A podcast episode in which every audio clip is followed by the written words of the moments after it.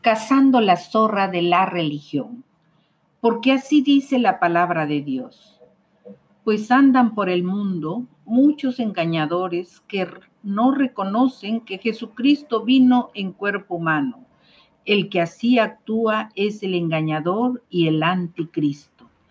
Tengan ustedes mucho cuidado de no echar a perder el fruto de vuestro trabajo.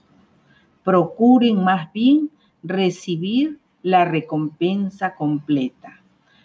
Todo el que se descarría y no permanece en la enseñanza de Cristo no tiene a Dios. El que permanece en la enseñanza de Cristo sí tiene al Padre y al Hijo. Si alguien los visita y no lleva esta enseñanza, no lo reciban en casa ni le den la bienvenida, pues quien le da la bienvenida se hace cómplice de sus malas acciones, dice la palabra. El apóstol Juan insiste para nuestro beneficio diciendo, queridos hermanos, no crean a cualquiera que pretenda estar inspirado por el Espíritu, sino sométanlo a prueba para ver si es de Dios, porque han salido por el mundo muchos falsos profetas. En esto se puede discernir quién tiene el Espíritu de Dios. Todo profeta que confiesa que Jesús ha venido en carne es de Dios todo profeta que no reconoce a Jesús no es de Dios, sino del anticristo.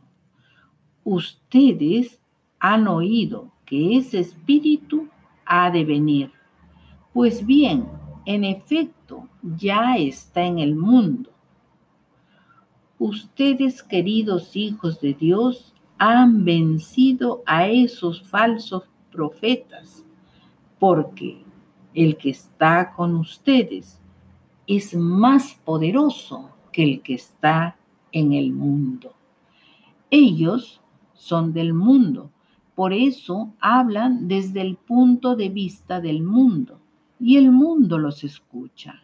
Nosotros somos de Dios y todo el que conoce a Dios nos escucha, pero el que no es de Dios no nos escucha. Así distinguimos entre el espíritu de la verdad y el espíritu del engaño. Por esto nos damos cuenta que esta es la hora final, porque aunque salieron de nosotros, en realidad no eran de los nuestros.